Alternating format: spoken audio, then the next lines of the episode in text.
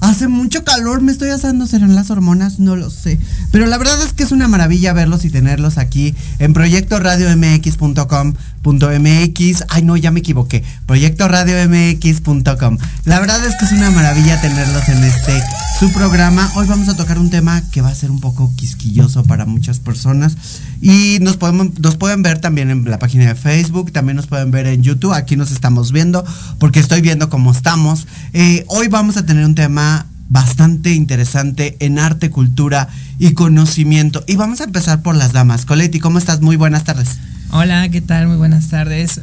Pues estoy muy bien, muchas gracias. Feliz de, de estar aquí y emocionada de compartir con, con todos y con toda tu, tu audiencia. Muchísimas gracias. Y también tenemos al caballero de este lado, Enoch. Enoch, ¿cómo estás?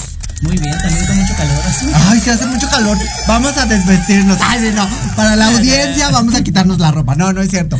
La, la realidad es que, ¿cuál es el tema que traen hoy a la mesa? Cuéntenos un poquitito. Pues el tema que traemos hoy es justamente memorias y vivencias trans. Ok. Que es el nombre de nuestra exposición que se encuentra ahorita en el Centro Cultural Javier Villaurrutia, Ujú. donde eh, participamos eh, hombres trans y mujeres trans para crear una muestra de arte eh, multidisciplinaria bastante, digamos que, profunda. Profunda. Va- vamos a entrar a los detalles. ¿Qué es un hombre trans? Ay, qué fuerte. Ya sí. bueno, para quienes no sepamos bien qué, o bueno, quienes no sepan bien qué onda con las, las masculinidades, es básicamente una persona que fue asignada como mujer al nacer, su género fue asignado como mujer y posteriormente se identifica dentro de lo masculino, entonces eh, comienza a vivirse dentro de este aspecto masculino y ya se pronuncia con los pronombres masculinos, la vivencia masculina, con un- incluso un nuevo nombre en ocasiones o muchas veces. Y pues a grandes rasgos, eso es lo que vendría siendo, o qui- lo, quien vendría siendo un hombre trans. Eso vendría siendo a grandes A rasgos. grandes rasgos. Vamos a ponerlo así. Ahora sí, nena. Cuéntame qué es una mujer trans. Digo, yo ya sé que es una mujer, yo soy una mujer trans. Cuéntanos qué es una mujer trans. Pues una mujer trans es una mujer. Ok. ¿Cómo, cómo cómo explicar? Bueno, pues. Pues exactamente, o sea, como, así- como lo, lo anuncia este Enoch, pues lo mismo, ¿no? Este, una mujer trans, pues es una, una persona que le asignan cierto género, género al nacer. En mi caso, pues me asignan el género masculino. Pero pues al final yo decido este, hacer pues una transición a través de mis vivencias y de todo. O sea, no es una vivencia que viene sola, este, sino no sé, no sé cómo explicarlo. El punto es que pues yo decido este mis pronombres, yo decido mi identidad y la identidad no está a este, pues sí, a cuestión de nada. Nadie tiene que cuestionarnos, eso es una de las realidades. Exactamente. Nuestras identidades de género son nuestras y de nadie más. Y a nadie más le incumbe. Entendamos ese punto de vista. Y ya tocando el tema, porque mucha gente va a decir, ay, es que no entiendo lo que me estás diciendo, porque pues no entiendo que es una masculinidad trans. A- a- a- ¿Qué se refieren con esto? Para enterar el concepto, porque no solamente vamos a hablar de esto, vamos a hablar de arte. El arte es muy importante y para que entiendan el concepto del arte, tienen que entender las definiciones que nosotros traemos. Cuéntanos, Enoch. Pues una masculinidad trans es justamente todo este, bueno, para mí, porque pues yo como hombre trans, para mí ha sido justo esta construcción de la masculinidad a través de mis propias vivencias. El cómo yo fui percibiendo la masculinidad, el cómo yo me fui descubriendo a mí mismo y cuáles fueron los aspectos que yo dije, yo quiero ser este hombre, ¿no? Yo quiero vivir mi masculinidad de esta manera, ¿no? Entonces, siguiendo esa, esa referencia, para mí es pues tomar los aspectos eh, socialmente entendidos como femeninos o socialmente entendidos como masculinos y crear digamos que yo mi propio mi propia identidad, ¿no? Entonces, yo me conozco a mí como una transmasculinidad que le gusta pues toda esta cuestión de las artes, que, que le gusta ir a la danza, que le gusta ir al teatro, que, o sea, como esta sensibilidad que la gente dice, ay, es que es de mujer. ¿no? Por ejemplo, ¿no? O sea, a, a, mí, por ejemplo, los deportes casi no me llaman la atención, ¿no? Entonces, el, el entender que son, que las acciones o las actividades si bien socialmente están vistas desde ciertos géneros, no necesariamente tienen que cumplir o tienen que ser el, el, el, digamos que el hilo conductor para de, ah, si te gusta esto ya en automático eres hombre, si te gusta esto en automático ya eres mujer, ¿no? O sea, es construir, construir a partir de las vivencias, las memorias, lo que quienes somos, lo que nos gusta, nuestra propia identidad. Entonces las transmasculinidades a eso se refiere, como a construir la propia masculinidad y se habla de muchas, porque pues son muchas. Muchas, claro. ¿no? Así como, como hombres trans ahí, eh, allá afuera, son esas las transmasculinidades. Pero no vamos en contra del constructo social. Sí, efectivamente, vamos en contra del constructo social y está bien. ¿Por qué está bien? Bueno, pues justo era algo como que quería mencionar, ¿no? O sea, para para poder hablar de todos estos temas, pues primero hay que entender que el género, pues precisamente es un constructo eh, social que se forma desde lo binario, mm. este hombre, mujer, masculino, femenino. Y bueno, este creo que nosotros como personas trans eh, vamos en contra de toda esta hegemonía, eh, pues colonialista y violenta que pues te obliga prácticamente a, a tener una vivencia como pues como quieren dictarla, ¿no? O sea, claro. como, como, o sea, como es un manual. Como un manual, exactamente. O sea. Los constructos sociales que se han hecho a través de los años, en cuestión de la iglesia, en cuestión de muchísimas otras cosas, ¿no? No vamos a decir, es. no vamos a decir todo porque realmente nos, nos hacen pedazos aquí. Y de esto nace, de alguna manera, por así decirlo, por romper este tipo de constructos sociales, nace unas obras maravillosas que están hoy en día impresas y ustedes son parte esencial de esas obras. Cuéntenme un poquitito qué quieren expresar en estas obras. Ahorita hablamos dónde está, uh -huh. pero cuéntenme un poquitito qué quieren expresar a través de estas obras. Yo ya las vi, pero cuéntenme un poquito. Tu primero.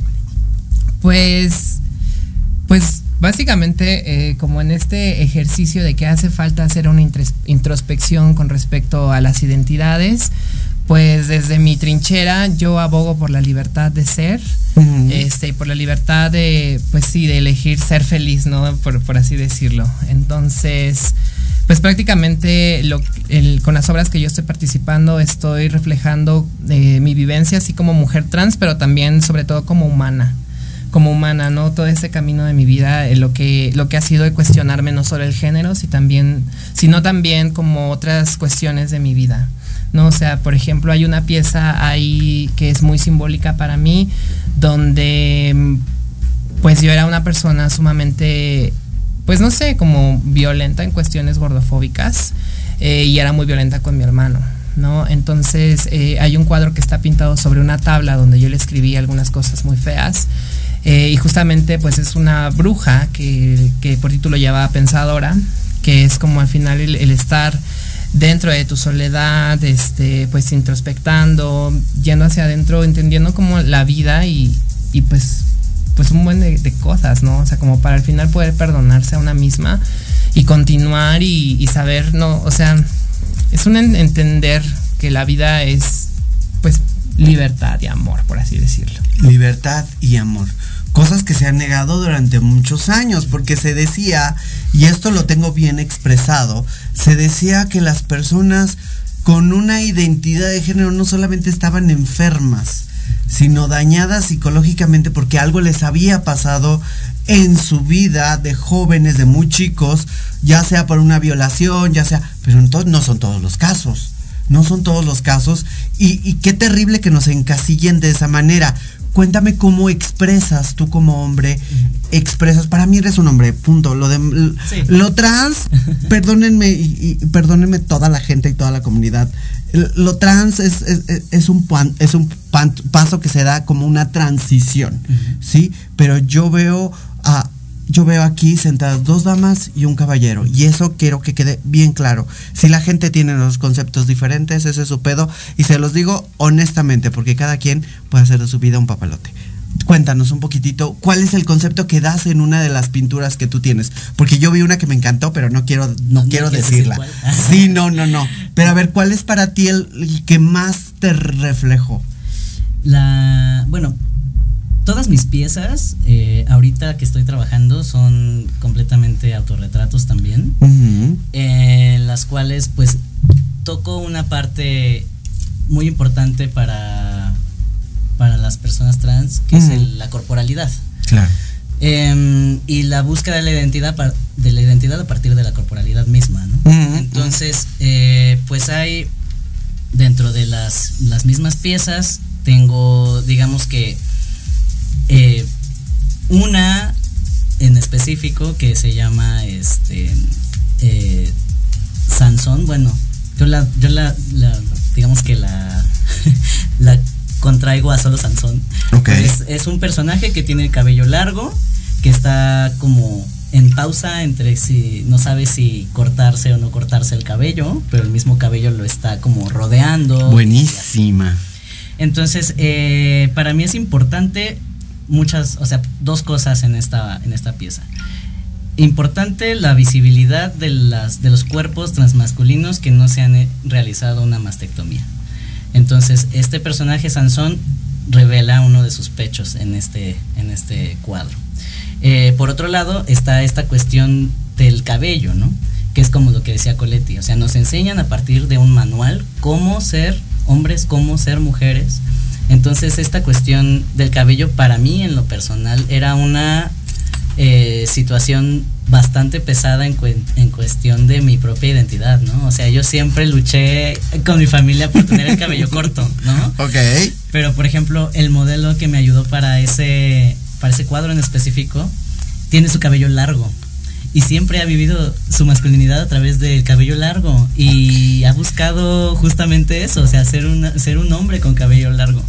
Entonces, el platicar con él respecto a eso y el, y el yo cuestionarme mis propias creencias y, el cómo yo iba eh, construyéndome a mí mismo, me ayudaron a, a justo crear esta pieza donde justa, justamente yo como dice Coletti, yo a mí mismo me estoy cuestionando el y neta es necesario el hecho de cumplir con esa cosa del cabello, ¿no? Con esa construcción Esa que nos hacen, ¿no? Exactamente. Que dicen, bueno, pues ahora quieres ser una mujer trans, debes de comportarte como esto, y debes de traer el cabello largo, y debes de traer senos, y debes de maquillarte todos los días. O sea, toda esa construcción que dicen, bueno, ahora quieres ser mujer, bueno, pues ahora tienes que estar así y así y asado.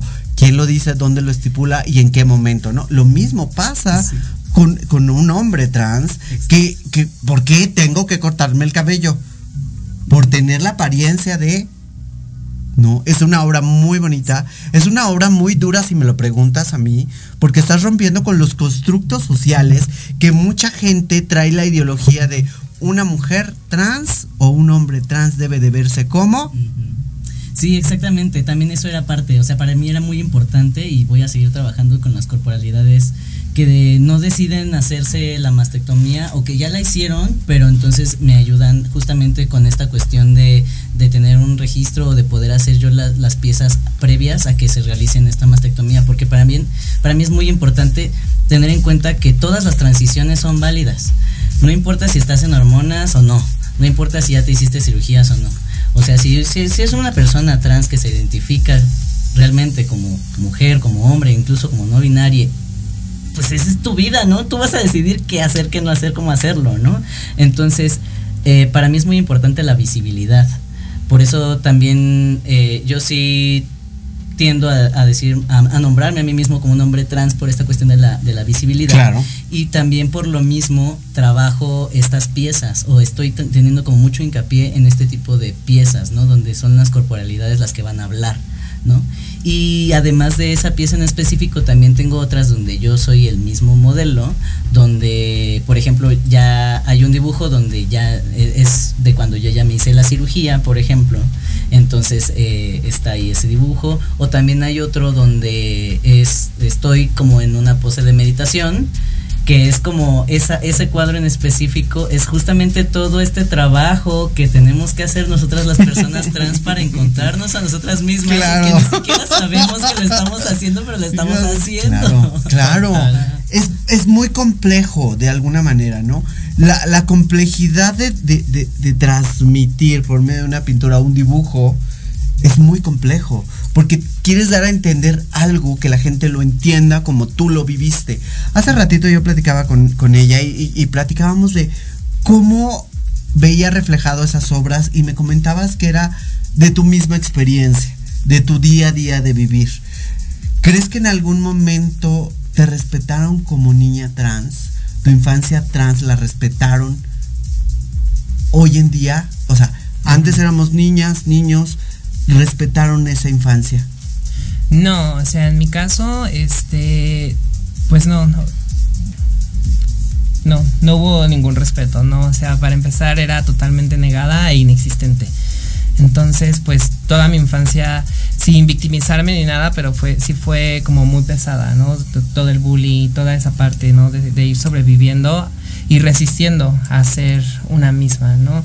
Ya al final, bueno, no al final, al principio, ¿no? O sea, cuando ya yo comienzo a enunciar mi identidad, yo tenía 19 años. Entonces, pues 19 años de mi vida prácticamente viví... eh, Fuiste una víctima. Tengo que decirlo algo bien importante. Fuiste una víctima como yo también fui víctima del socialismo, de la construcción social y de alguna manera de la falta de conocimiento de los adultos hacia una construcción que nosotros no estamos normalizados, con perdón de la... No me gusta usar esa palabra porque para mí normal ah, ah, es, es- es- es, eh, lo heteronormal, vamos a ponerlo así. Entonces sí somos víctimas de esa sociedad que de alguna manera nos retrae y nos reprime. Y no te da tu lugar. Y no te da y no existes, tú lo acabas de decir, eras inexistente en ese momento. Entonces, ¿por qué negar el poder dar esta información a los jóvenes hoy en día, a los niños y a las niñas y a las infancias trans, cuando ya hay mucha apertura hoy? ¿no? Y que muchos padres de familia no la tienen. ¿Tú cómo plasmaste tu niñez y cuál sería la obra de tu niñez ahora que lo la estás exponiendo? Pues justamente hay una pieza este, que se llama El patio de mi casa, que es un performance donde hago una... eh, ¿Tú sí? donde hago- revisito mi infancia eh, desde este desde este lugar desde mi presente ya como una pues sí como mujer trans am, pues abrazar esa infancia que sobrevivió no entonces el patio de mi casa pues también hace alusión a todos los secretos familiares no que están como enterrados ahí y en, en un momento dije o sea yo voy a desenterrar todo yo no me voy a quedar con nada y es momento de liberar todo esto ¡Qué duro! Sí, sí, sí, sí, sí, fue muy duro. Fue muy duro, es, es una retroinspección hacia tu persona y el reflejo que ven tus padres o la gente que estaba a tu alrededor, el daño que te causó. Pues es una catarsis, porque por ejemplo, en, en todas esas este, introspecciones corporales, o sea, mi trabajo va, comienza en la danza con el movimiento, y pues se venían muchas memorias, ¿no? Por ejemplo, cuando me obligaban a cortarme el cabello, o las golpizas en la primaria, todo el bullying que existía como, pues por el simple hecho de ser quien era, pues sí fue como bastante duro. Y entonces en esa introspección, pues yo hago como, o sea, más allá de, de, de regresar a mi infancia y, o sea, pues sí, era regresar a mi infancia, sanarla y decirle, pues eres una chingona por sobrevivir a todo esto. Y la pieza está abierta justo a, a que pues más personas le intervengan y puedan pues justamente enunciar desde su lugar de supervivencia a qué sobrevivieron y de qué están orgullosas, orgullosos, orgulloses hoy en día. Vamos a un corte comercial porque esto de verdad que es bastante complicado, ¿no? Eh, bastante duro.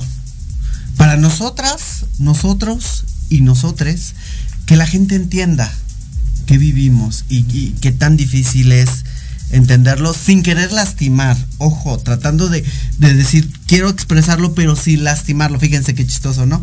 Dejen, dejen el asesino que me mató, no quiero lastimarlo, porque lo amo. Y a veces los asesinos son nuestros padres. Qué triste. Vamos a un corte comercial, ahorita regresamos. No le cambie, yo soy Victoria Ruiz, estamos en Proyecto Radio MX. Estamos con.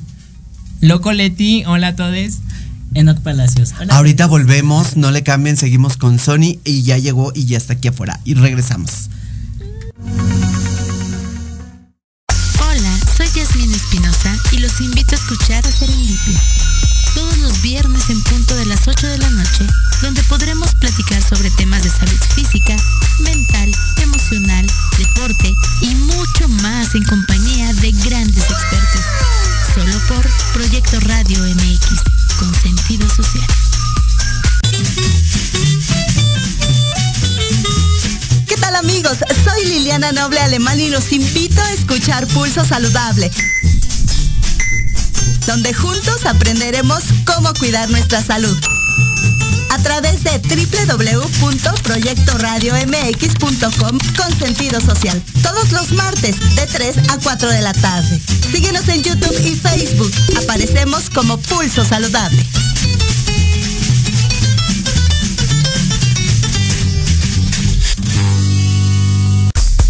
Hola amigos, los invito a su programa donde hablamos de todo. Psicología, salud, belleza, fantasmas, deportes, música, esoterismo, espectáculos y más.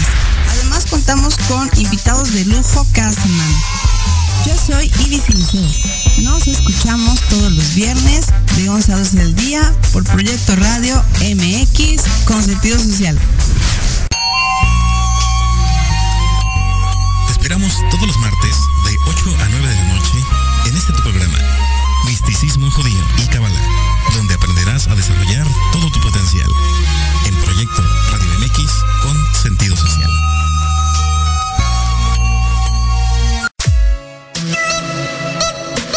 Hola, soy Jorge Huerta.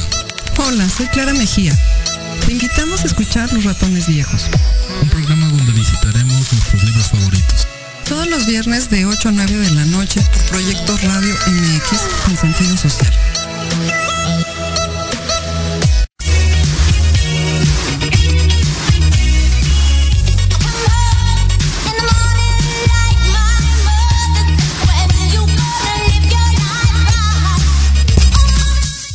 Pues ya regresamos, la verdad es que se pone cada vez más interesante. Y era lo que platicábamos eh, fuera del aire. Ya se nos unió aquí Sony y la verdad es que creo que es una parte esencial hablar de las infancias cuando estamos hablando de un autorretrato, ¿no?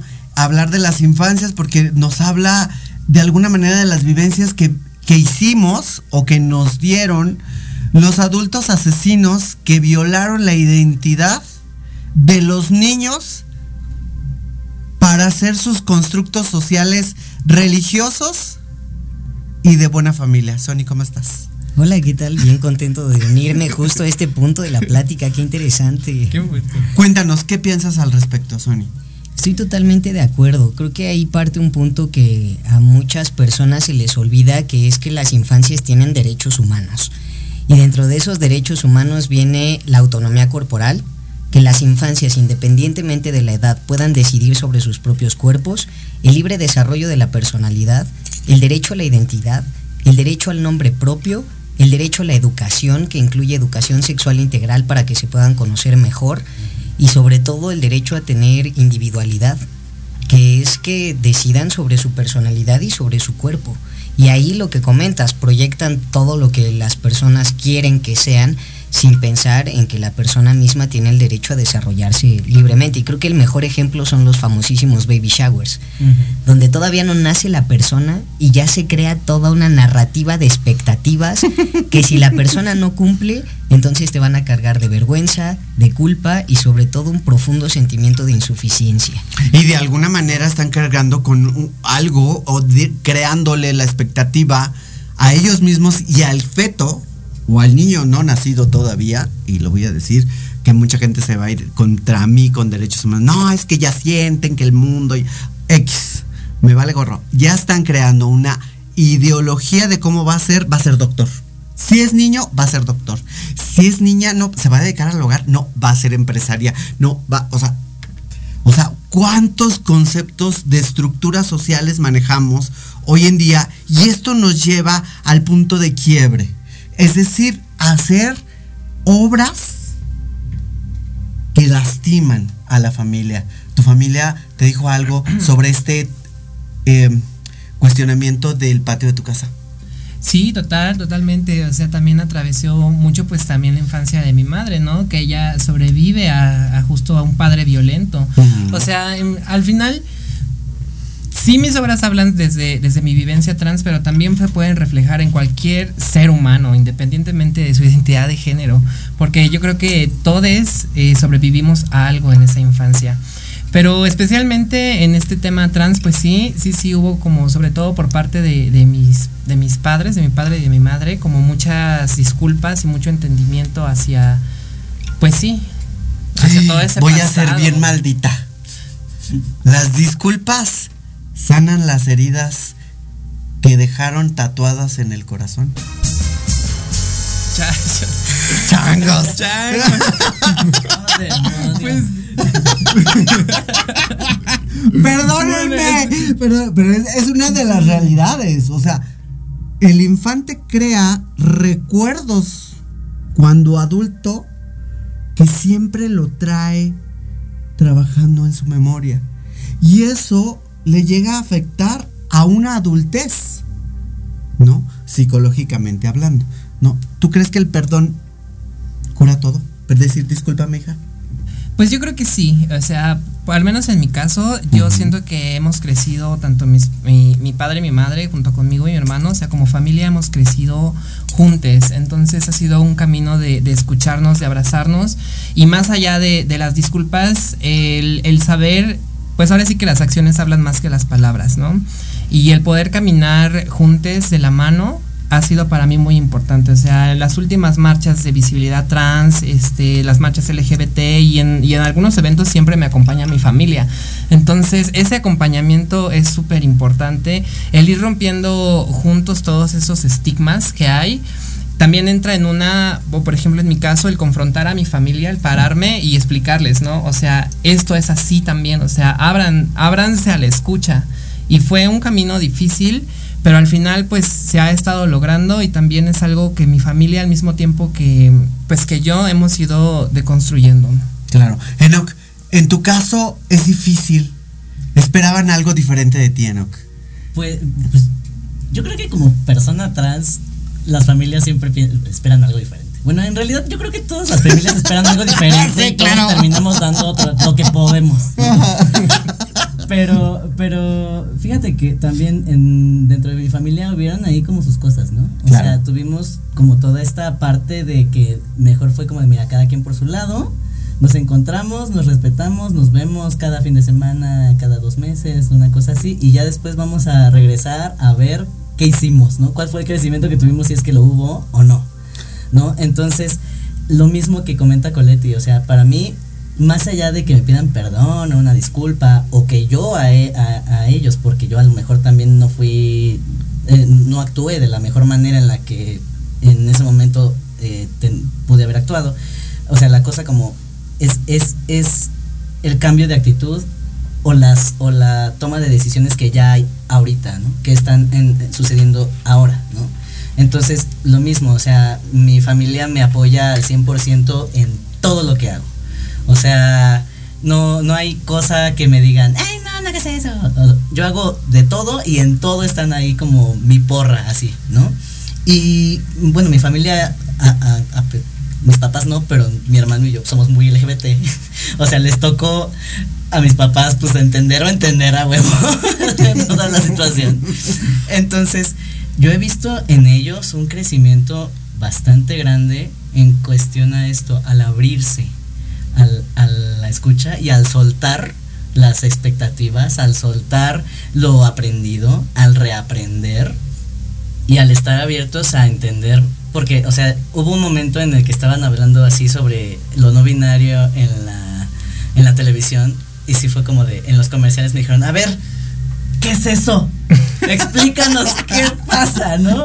Y entonces fue como de poner, ponerle pausa a la tele y entonces así de, mira, el género es esto. Y así, una clase completa del género. Pero ellos muy atentos.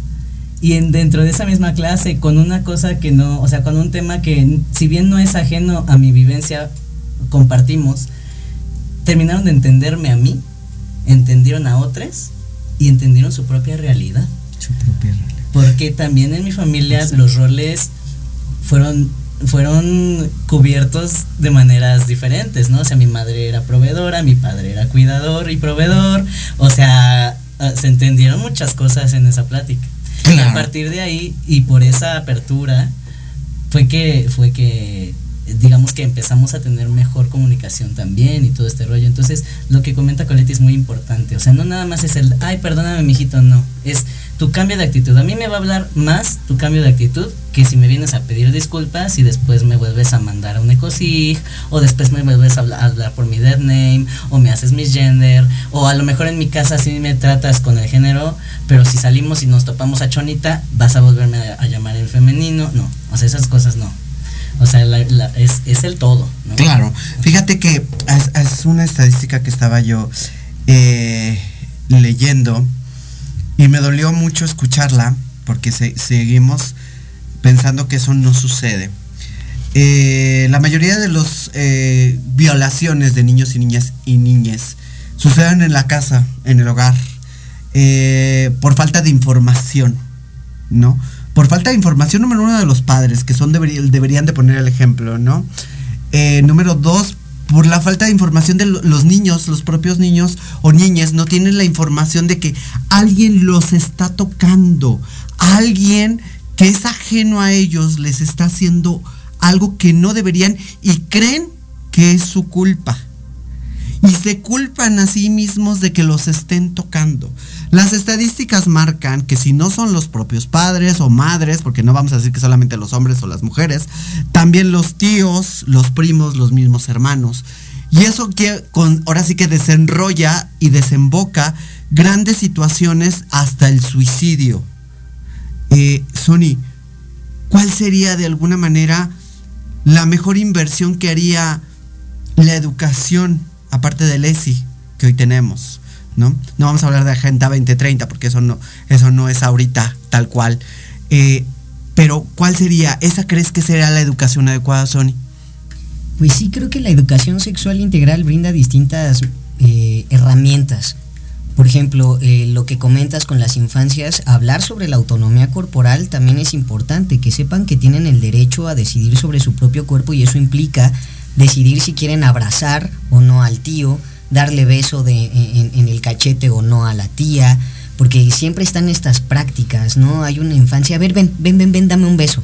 Y si la infancia no quiere, besar a esa persona en específico porque le hace sentir cierta incomodidad, porque le hace sentir cierto miedo, obligamos. No, es que no seas grosero, no seas grosera, tienes que ir a saludar.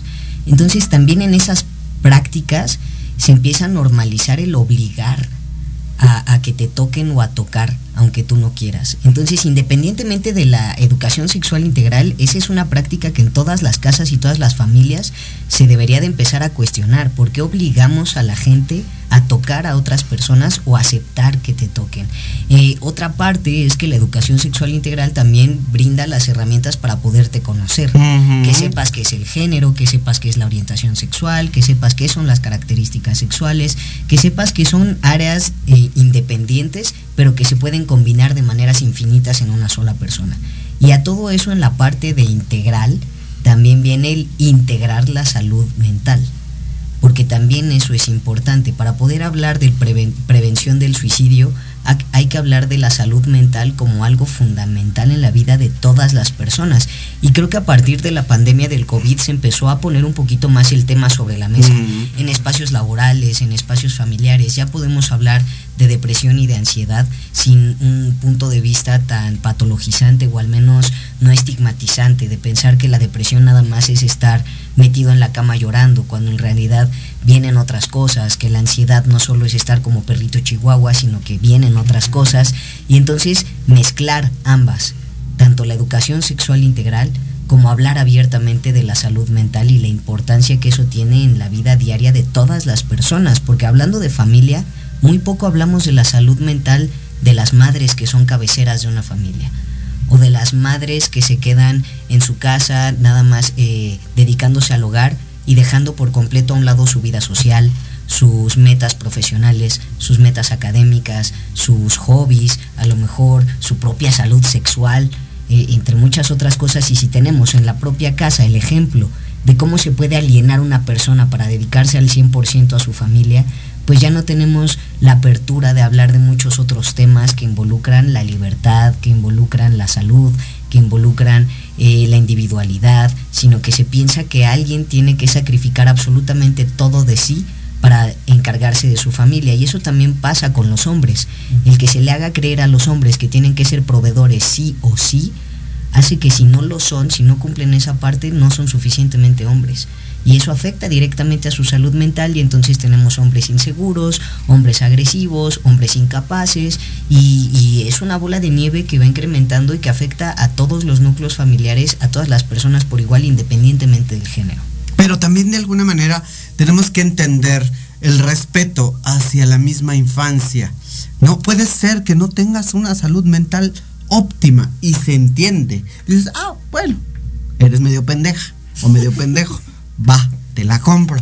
¿No? No hay, no hay, o sea, todos somos pendejos en cuestión de infantes, todos somos pendejos y pendejas también. Pero el respeto creo que eh, eso no es cuestión de de decir, ay, es que no tengo salud mental, por eso golpeé a mi hijo, porque no tengo salud mental, entonces tengo que golpearlo porque no tengo salud mental, porque no entiendo que su identidad. Y ojo, porque mucha gente dice, es que no entiendo su sexualidad. Una cosa es sexualidad y otra cosa es identidad de género. Uh -huh. Que ni siquiera saben, porque dicen, ay, no, es que a mi hija le gustan las mujeres. Pero se viste como hombre. No entiendo por qué pasa eso. O sea, es tan estúpido, perdón, que, que, lo exprese de esta manera, tan estúpido la forma como lo expresan, que ni siquiera entienden el concepto que están manejando. ¿No? Y esto lo vemos reflejado en la obra, las obras que hoy en día ustedes tienen, que de alguna manera el constructo social, el cabello debe ser largo para los hombres, ¿no? El cabello debe de ser, bueno, para los hombres debe ser corto, pero no para los hombres trans, ¿no? Pero ah, pero la mujer trans este, tiene que dedicarse a ciertos rubros. Y que los tachan y las tachan de alguna manera para poder violentarlas de una manera agresiva, ¿no? ¿Quién dice que una mujer trans que se dedica al servicio sexual debe de ser agredida y debe de ser menos valorada? ¿Dónde lo dice? ¿Dónde lo estipula? Y por eso existen estas obras que mucha gente no le entiende. ¿Cuál sería para la gente heteronormal, tu explicación para el cuadro del patio de tu casa. La, la, acabas de decir, pero ¿cuál sería? Porque nosotros la entendemos, mm. ¿no? Pero para ellos fue una infancia totalmente diferente. ¿No? Su agresión fue de que si llegaba a las maquinitas, si no llegaba con las tortillas, o si se iba de vago con su, sus amigos. ¿Cómo le explicas a un heterosexual para que entienda lo que tú estás plasmando? Pues invitarle eh, a salir de su comodidad, ¿sabes? Como hay tantos temas que pueden tratarse.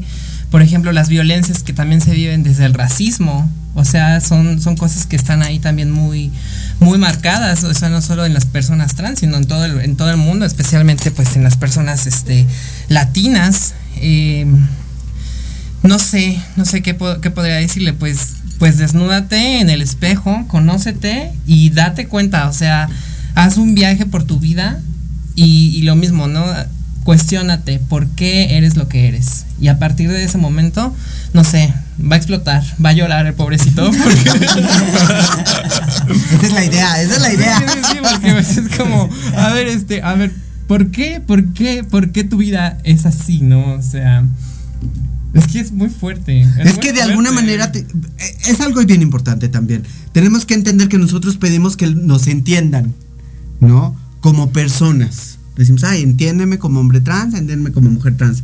Pero también nosotros tenemos que entenderlos a ellos y tratar de hacerles entender cómo van a ver una obra de, de, de, esta magnitud y van a interpretarla, ¿no? Porque cómo la interpretas cuando todo tu constructo social está basado en lo normativo, y vuelvo a lo mismo, eh, no me gusta usarla, ¿cómo la interpretas, Enoch? Pues justamente ahorita estaba pensando que, como dice Coletti, o sea, es es como de, amiga, sal de tu pecera. amiga, sal de tu pecera. Sí, sí, sí. Es, es, salir de tu pecera, es salir de tu burbuja. Y para pronto es como mostrar el, el, nuestras realidades, ¿no? Claro. O sea, es, mira, yo te estoy mostrando mi realidad que es esta. Y no necesitas entenderla para respetarla, uno, ¿no? Y número dos, es como de, si aquí está y aquí estoy yo, es porque existimos. Claro. ¿No? Entonces, si estamos existiendo, es porque aunque no te haya tocado eh, entablar una relación de amistad o lo que sea con una persona trans, estamos ahí. O sea, no necesitas hablar con una persona francesa para saber que existen los franceses. Así igual, o sea, estamos aquí, aquí está mi pintura, es una parte, te cuenta una historia que viene desde mis vivencias y entonces haz, haz, haz el esfuerzo de entender qué es lo que se te está presentando ahí, ¿no? O sea, yo entiendo esta parte de que no necesariamente tenemos que educar a las personas, pero sí es bueno simplemente poner las cartas sobre la mesa y decir, mira, aquí está, ¿no?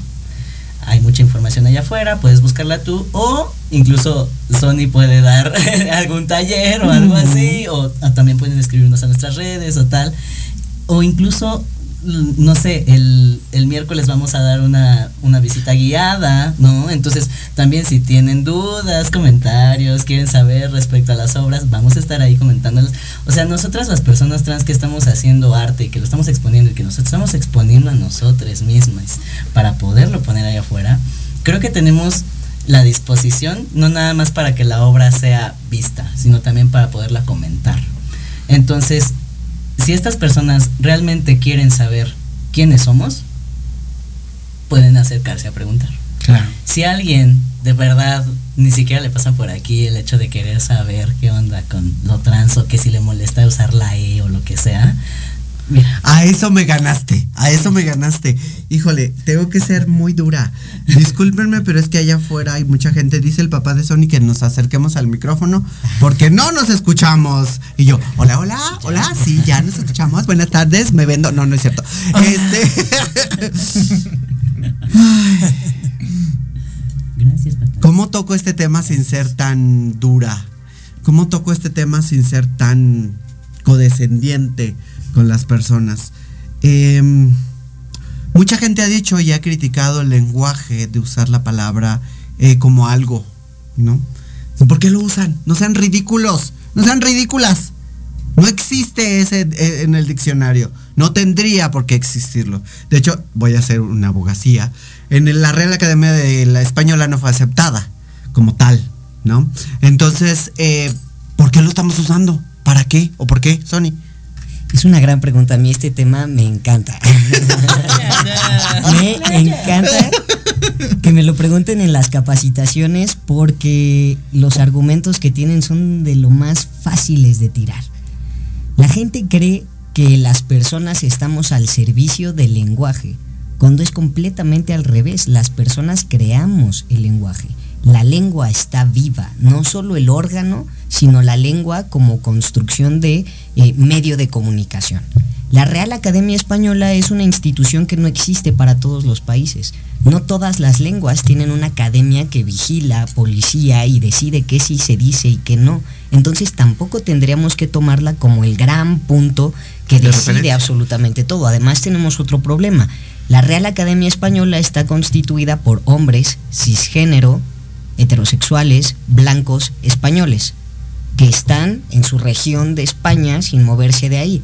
Porque ellos tendrían que decidir cómo hablo yo, Sonny Rangel, en la Ciudad de México, en, en, en Villacuapa, poniéndolo cada vez más local, si no está viviendo mi experiencia?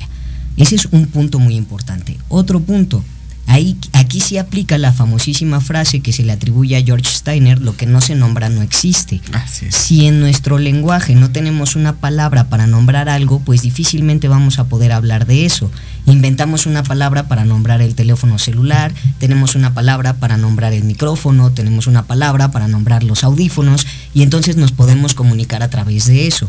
Y a través de eso también llegamos a ciertos consensos, pero que no tendría que decidir una institución nada más, sino que se decide a partir de la la población. Estamos de acuerdo que esto es color menta, estamos de acuerdo que eso es rojo, estamos de acuerdo que eso es negro, y entonces los semáforos tienen un sentido. Pero con las palabras también funciona. Tenemos que etiquetar ciertas cosas para poder comprender nuestra realidad. Eso lo explica Ernst Cassirer, el filósofo alemán, que dice que las personas somos animales simbólicos. Esto quiere decir que creamos símbolos para entender nuestra realidad y poderlo transmitir. Y entonces por generaciones tuvimos símbolos que después fueron jeroglíficos, que después fueron sistemas alfanuméricos completos, tenemos símbolos que se crearon en conceptos como belleza, libertad, etc. Y entonces tenemos símbolos de lo que entendemos que es ser hombre y ser mujer. Pero también está esta parte que mencionaba Enoch. Hay cosas que no entendemos y aún así existen. Hay un montón de cosas de física que yo no entiendo y aún así ahí están existiendo. Hay un montón de cosas de química que tampoco entiendo y ahí están existiendo y el mundo funciona a través de la física y la química. Y no necesito entender para saber que soy parte de todo eso. La cuestión específica con el lenguaje inclusivo es que tenemos dos. Tenemos el lenguaje no sexista, que es una variación del español donde se utiliza todo lo que el español ya tiene, todo lo que la famosa RAE acepta, pero quitándole la carga de género. Ejemplo, en vez de decir los alumnos y las alumnas, decimos el cuerpo estudiantil. No me estoy inventando nada, pero le estoy quitando la jerarquía de género. En cambio, el lenguaje inclusivo es incluir experiencias de género que han sido históricamente borradas y si no están representadas en el lenguaje, no se pueden representar en políticas públicas. Y si no están representadas en políticas públicas, no les podemos garantizar sus derechos humanos. Por eso es importante, no es un capricho, porque tenemos el otro argumento que se cae fácilmente. La gente que nos dice es que yo no voy a usar palabras que no están en la RAE. Sanitizar no está en la RAE. Y todo el mundo la usa. Tuitear, postear, instagramable, antes no estaban, ahora ya están. Pero también hay un montón de palabras que están que no deberíamos usar. Si buscamos en el diccionario actualmente la palabra gitano, sigue teniendo una definición no solo racista, sino clasista y estigmatizante. Entonces que tampoco nos vendan que tenemos que hablar tal cual como dice la RAE si no funciona en nuestra comunicación. Un punto nada más para cerrar, también te traen este tema, es que verdaderamente inclusivo sería hablar en lengua mexicana de señas o en braille. Es otro tema completamente distinto. Una cosa es la, la habilidad que tenemos para comunicar, si podemos hablar con la voz o podemos hablar con las manos, o si podemos ver con las manos o podemos ver con los ojos. Y oh sorpresa, la lengua mexicana de señas se puede hablar sin género. Yo puedo expresar que siento cansancio sin tener que decir estoy cansado o cansada. Entonces sí se puede hablar en inclusivo con lengua mexicana de señas. Y el braille exactamente lo mismo. Porque van a existir personas sordas que sean no binarias y van a existir personas ciegas que sean no binarias. Y una cosa no cancela la otra. Otro punto muy importante, yo utilizo mucho el ejemplo de la aloja cuando hablamos de esto. Pero no sé si se nos está Tú sigue, tú sigue, tú sigue. Eh, la palabra aloha, que se utiliza en el hawaiano para saludar y despedir, viene de la religión del Oponopono, de la religión polinesia, y quiere decir alo, cara a cara, ja, respiro de vida, que en su significado más profundo quiere decir te reconozco a ti que te tengo enfrente de mí como evidencia de que hay algo más grande que es la vida misma. Entonces, en el solo eh, saludar y despedirse, estoy reconociendo la individualidad, la humanidad y la dignidad de la persona. Respetar los pronombres es exactamente lo mismo. Reconocer la individualidad, la humanidad y la dignidad de la persona. Y también a darle un argumento para las personas intersexuales, que es una parte muy esencial que hoy en día no se ha tomado en cuenta porque las personas intersex- intersexuales existen, han existido y desafortunadamente no habían tenido ni voz ni voto porque sus padres tomaban decisiones por ellos antes de que pasara todo esto. Vamos a un corte comercial, de verdad está muy bueno este tema. No le cambien, se va a poner muy bueno. Pues síganlo, estamos en YouTube también porque aquí los estoy viendo que están en YouTube. Muchas gracias a toda la gente que nos ve en YouTube, muchísimas gracias a la gente que nos ve en Facebook. Este tema se va a quedar aquí grabado. Yo soy Victoria Ruiz, estoy, estoy, estamos en Proyecto Radio MX, estamos con... Coletti. Enoch Palacios. Y Sonia Rangel. Ahorita regresamos. Soy Tania Damián y te invito a escuchar Ángulo 7 Radio, un espacio de noticias y opinión sobre Puebla y México. La cita es todos los miércoles de 8 a 9 de la noche por Proyecto Radio MX con sentido social. No te pierdas todos los jueves de 2 a 3 de la tarde charlas turísticas by Viajes Romanos. Un programa que tiene como finalidad dar a conocer las mejores opciones para sus próximas vacaciones. Hoteles, destinos turísticos, tips de viaje y mucho más. Ay, bueno, así sí. Solo por Proyecto Radio MX, con sentido social. Vivimos un mundo cambiante, por eso Café, Política y algo más es el programa de análisis para conocer los temas relevantes de América. Debate, opinión y pluralidad política con Sebastián Godínez Rivera. Tenemos una cita todos los martes de 5 a 6 de la tarde, solo por Proyecto Radio MX con sentido social.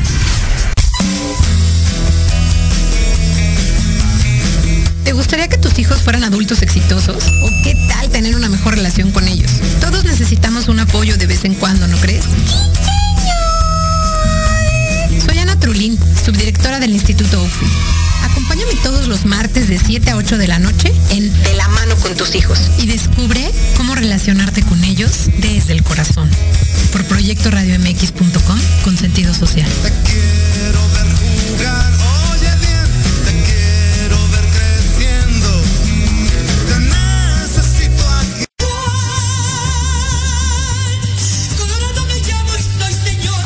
Escúchanos todos los miércoles en tu programa Dosis Mexicana de 5 a 6 de la tarde con Paloma Viajera y Andrick Meras por Proyecto Radio MX.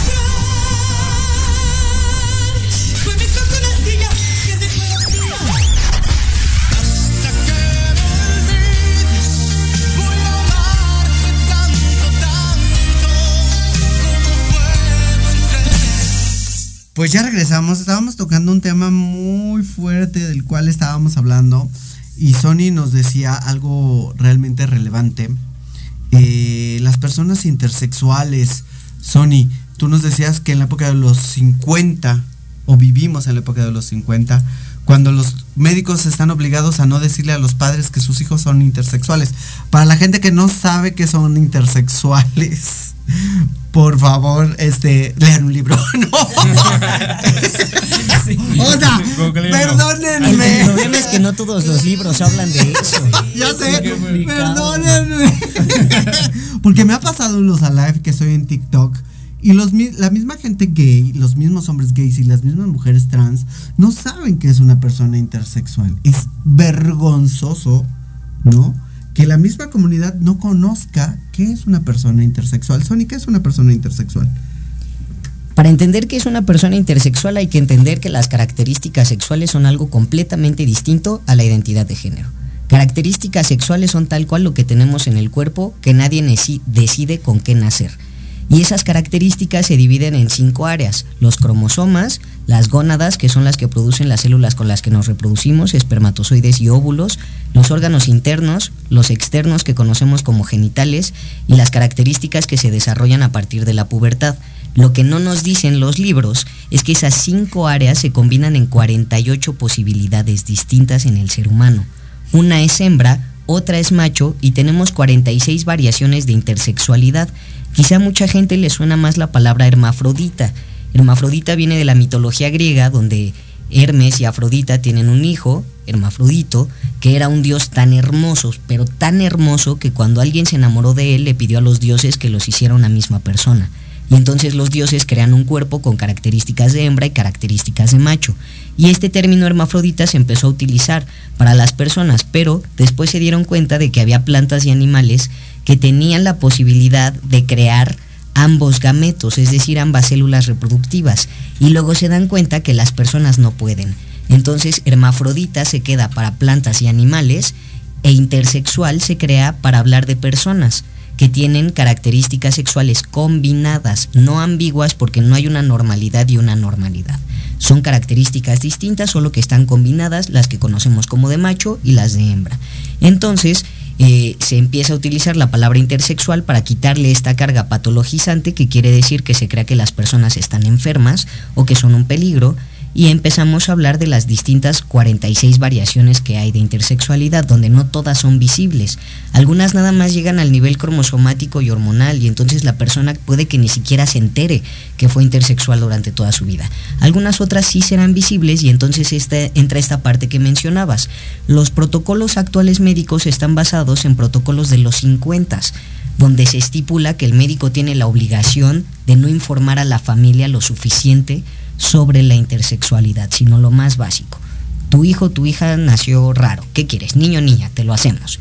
Y entonces se hacen intervenciones quirúrgicas para adaptar los genitales a la, a la expectativa de los papás, sin tomar en cuenta que cuando esta persona llegue a la pubertad, se va a empezar a desarrollar de manera natural independientemente de todos los tratamientos y cirugías que le hagan lo mejor es si la, eh, la variación de intersexualidad que tiene la persona que acaba de nacer no afecta a su salud, que se le deje desarrollarse de manera natural. En el caso en el que se vea alguna interferencia en su salud o en su integridad, entonces se pueden ver procedimientos médicos. Pero si no es necesario, la persona sigue siendo persona sujeta de derechos. Desde el momento en el que nace, esta persona tiene autonomía corporal, tiene derecho a la identidad, tiene derecho a la salud, tiene derecho a la educación, tiene derecho a la información y toda la gente se lo pasa por alto, por eso es importante hablarlo.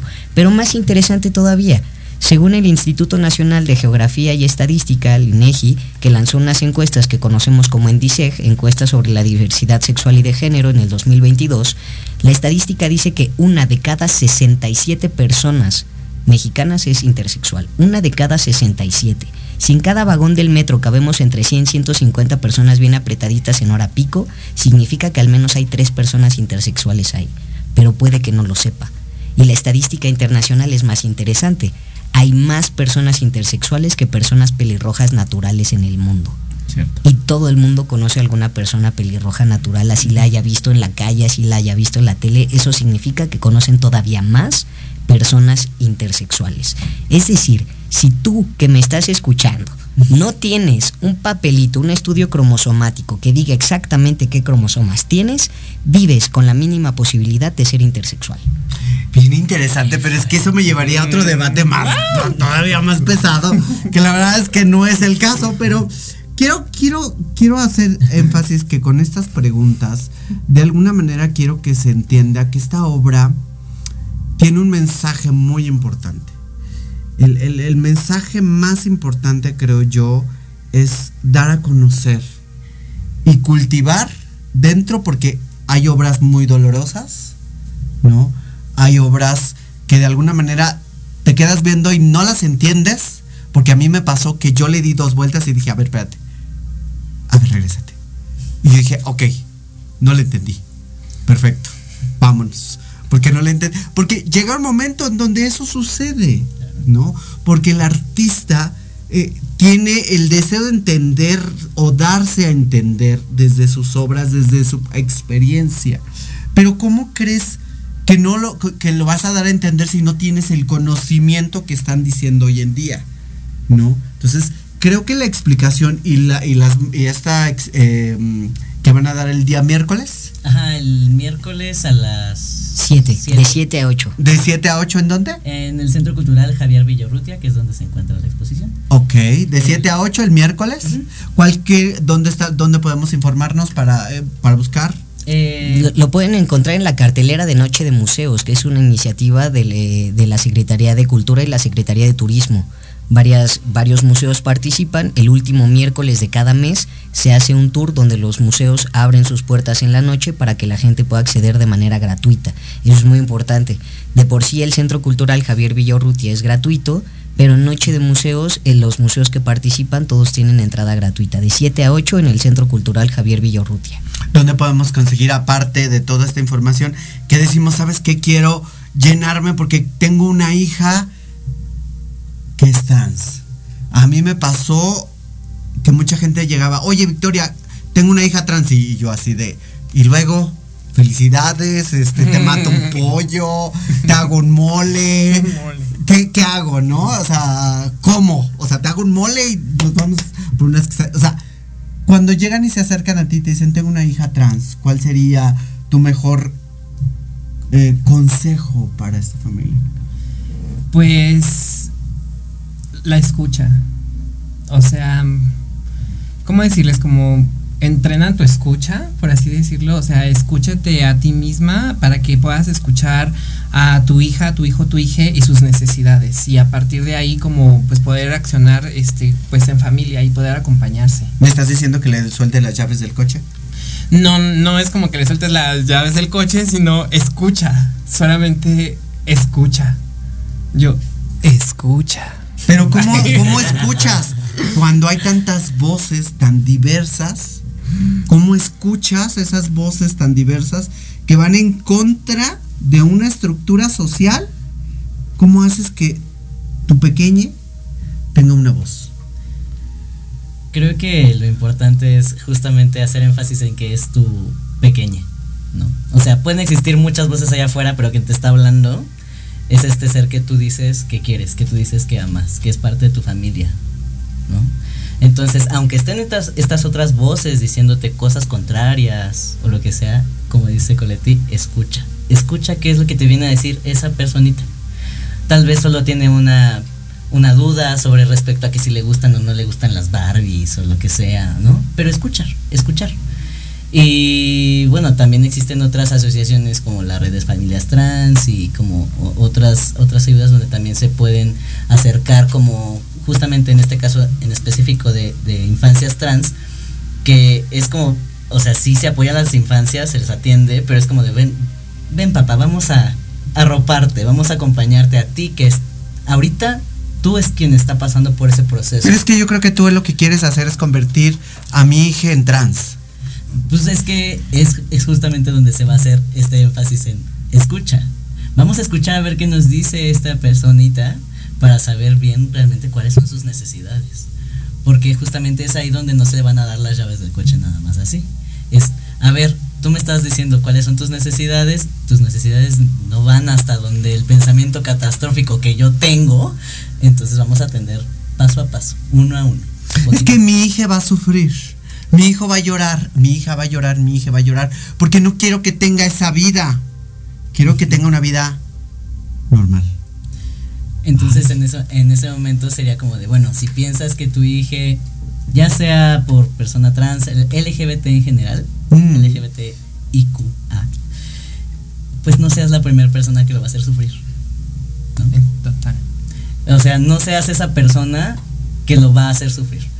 Podrá encontrarse con un montón de cosas allá afuera, pero entonces a ti te toca ser su cobijo, no te toca ser su primer verdugo.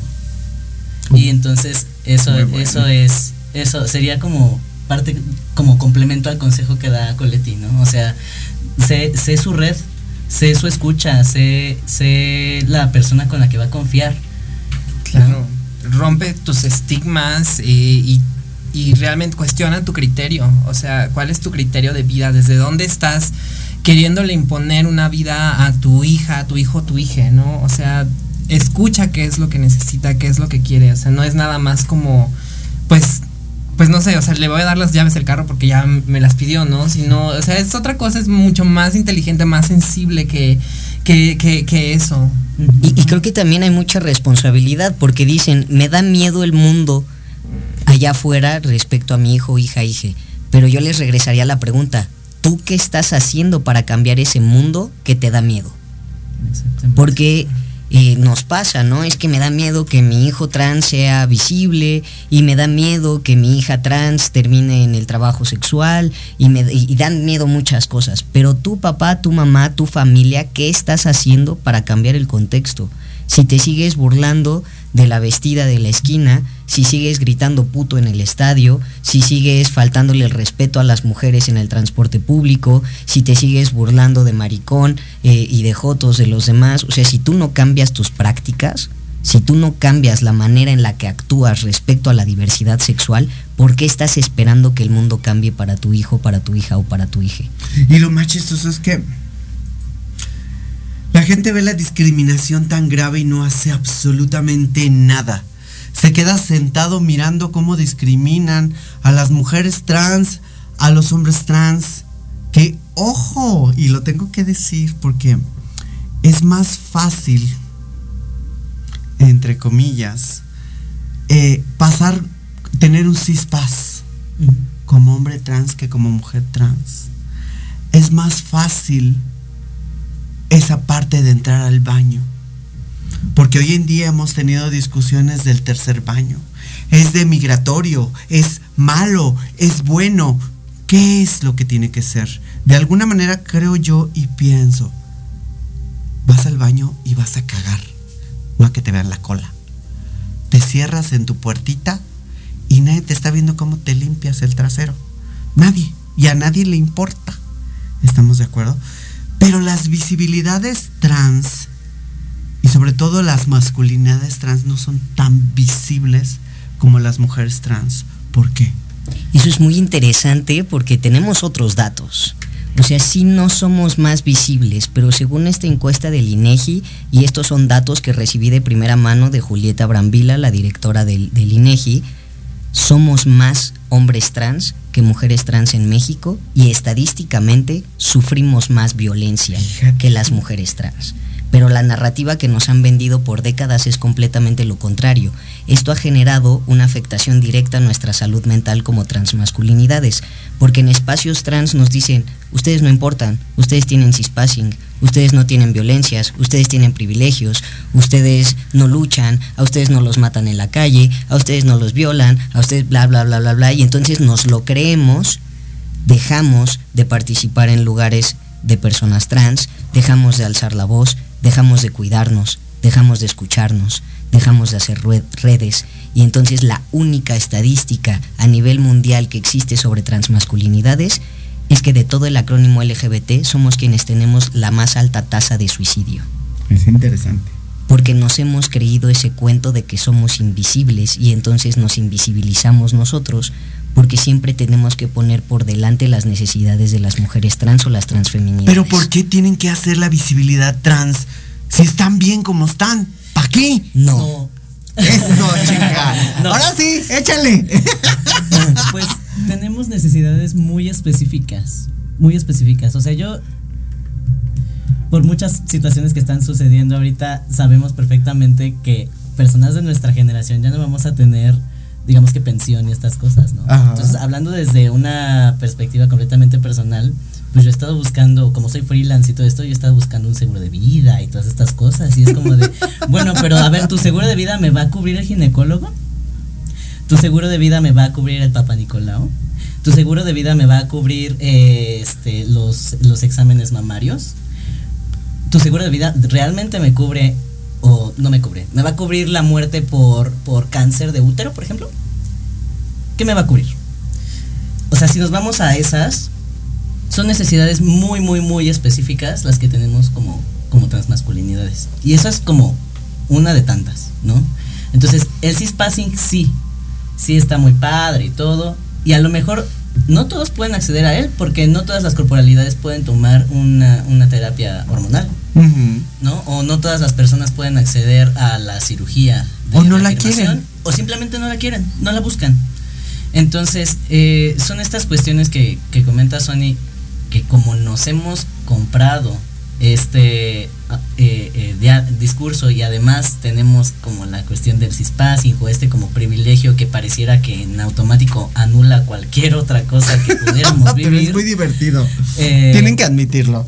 Eh, eh, este es, es, es, realmente se vuelve justamente en algo complejo, ¿no? O sea, pero ¿por qué? A ver, ¿por qué los hombres trans quieren visibilidad cuando las mujeres trans buscamos la normatividad dentro de ah porque dices pasas como mujer, ¿no? Dices ay ya paso como mujer chingón. ¿no? Y te levantas el cuello y dices, ah, ya paso como mujer, no pasa nada paso al baño y no pasa nada. ¿Por qué luchar? ¿Por algo? Sí, justamente porque nuestras necesidades específicas no se están cubriendo. Eh, tenemos muchos ejemplos. Existen varias, pero varias colectivas de mujeres trans que reciben financiamiento. No hay ni una sola de hombres trans. Tenemos muchas campañas de salud dirigidas a, mujeres trans. Apenas creé una para hombres trans porque no existían.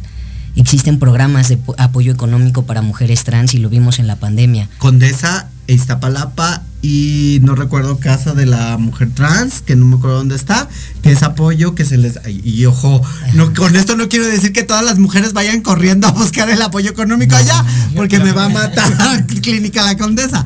Eh, o sea, existen más apoyos. Muchos, más, Muchos. pero, pero abismalmente distintos. Y los hombres trans no tienen esa, esa posibilidad porque no existen, se supone.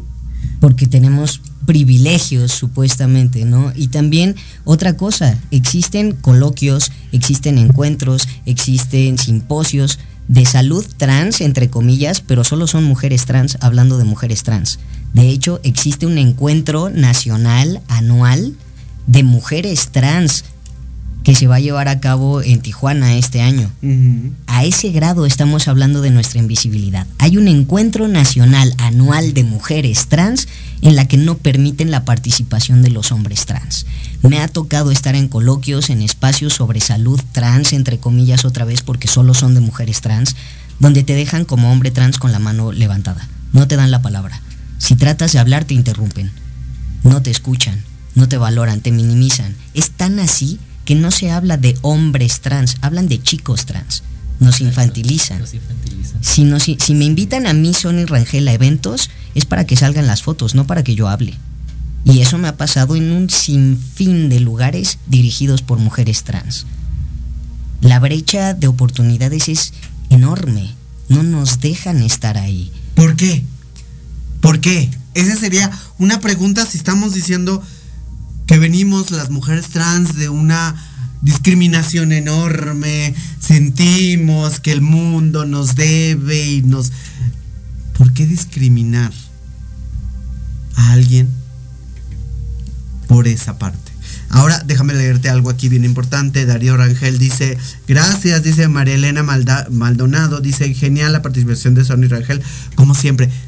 ¿Por qué queremos visibilizar las mujeres trans, a los hombres trans, o hacerlos como, sí, mi vida, no te preocupes, todo va a estar bien? Ay, pues. Dígalo, dígalo. Yo creo que eso Aquí les toca censura. contestarlo a ustedes. Esa es una. Yo creo que eso le toca contestarlo a las mujeres trans, no a todas. Ay, a- aquí tenemos una mujer trans que sí visibiliza las transmasculinidades, que sí escucha, que sí abre puertas. Entonces, más bien es preguntarle a ellas que están en las organizaciones civiles, a las diputadas, por ejemplo, a las que están arriba, a las que tienen todas esas posibilidades, creo que a ellas les toca contestar. Porque nosotros tenemos hipótesis, nosotros tenemos ideas, pero también hay que cargarles la responsabilidad. Si nosotros somos invisibles, es por ellas que ellas contesten. Esa es una excelente pregunta y hay que dejárselas al aire. Creo que hay que entender que de alguna manera esta es una expresión que ustedes están queriendo dar a entender. Las visibilidades trans hoy en día existen. Ya han existido durante muchos años, pero se han manejado en lo coloquial de la estructura social de decir, ok, quieres ser hombre, pues el hombre no es visibilizado. ¿no? Entonces, el hombre de alguna manera es orillado. En, cam- en cambio, la mujer trans, ah, vamos a levantarla. Vamos a decir que es una gran mujer. Vamos a decir que es una gran chingona. Pero, ¿qué pasa con los hombres? ¿Qué pasa con los hombres trans que no tienen esa visibilidad, que no tienen ese apoyo? De, de- número uno, de educación. Porque se habla de educación en las mujeres trans.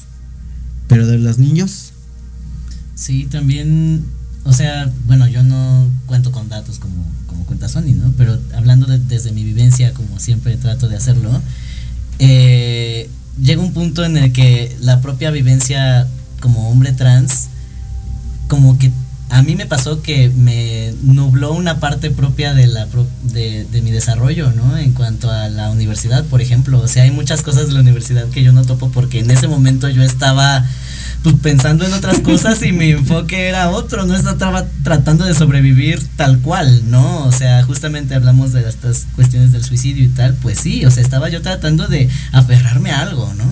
Entonces, en esta carrera por, por querer, digamos que seguir el guion que nos, que nos ponen como sociedad de naces, vas a la escuela, haces la universidad, tienes una familia, ¿verdad? pues hubo un momento en el que se hizo un gran bache ahí porque, o sea, yo por fortuna pude terminar una carrera. Que me acuerdes es otra cosa, ¿no? Pero, o sea, yo por Pero fortuna. otro yo por fortuna pude terminar una carrera, pero hay chicos trans que ni siquiera pueden llegar como a, a ese término por pues también este mismo desmadre, ¿no? O sea, que tenemos en, la cabeza. O, o, o porque las familias te echan de casa también. Porque no nada más pasa con, con las mujeres trans o con los hombres homosexuales, con las mujeres lesbianas, también desde, desde lo trans también te echan, ¿no? Así desde como hombre trans te echan de la casa. O sea, como que hay muchas cosas, y fue lo que vimos en esta exposición cuando estábamos reuniendo las piezas y lo que nos contaba Sony, hay muchas vivencias, tanto de las mujeres trans como de nosotros los hombres trans, que cruzan, que se cruzan. Y tenemos como esas mismas heridas y esas mismas cuestiones que justo es lo que tendría que unirnos como, como sociedad, como parte de la sociedad, como, Como personas comunidad. trans, como, ajá, como las personas trans que somos, para justamente eh, eh, ayudarnos, ¿no? Tanto a trabajar la tierra o el, el caminito para quienes vienen detrás de nosotros y que no tengan que pasar por las mismas situaciones, como para resolver las necesidades que tenemos actualmente en cada una de las facetas y en cada una de las etapas, ¿no? Desde las infancias, las adolescencias, la adultez, el adulto mayor, o sea, resolver esas necesidades que también están ahí, no hacernos eh, como cangrejitos, ¿no? De que sucede este mal que tenemos como sociedad en general, ¿no? Que también sucede aquí dentro de la misma comunidad y que es impresionante que pase. Pero, ajá, o sea, eh, eh, en cuanto a educación, te digo, desde mi, desde mi vivencia, de mi perspectiva, hablando con otros compañeros trans, es eso, o sea, llega un punto en el que, ok, tú sigues, tú sigues, tú sigues con este guion que te dicen que tienes que seguir, que tienes que cumplir, que tienes que hacer, pero ¿qué realmente de eso o con qué realmente de eso te quedas? O hasta dónde realmente dices, ¿me fleto a la escuela o sobrevivo? Y entonces ahí también se cortan este oportunidades a futuro, ¿no? Voy a ser muy mala con esta pregunta. Ah, no me gusta, pero alguien tiene que ser la maldita aquí. Y puede ser yo.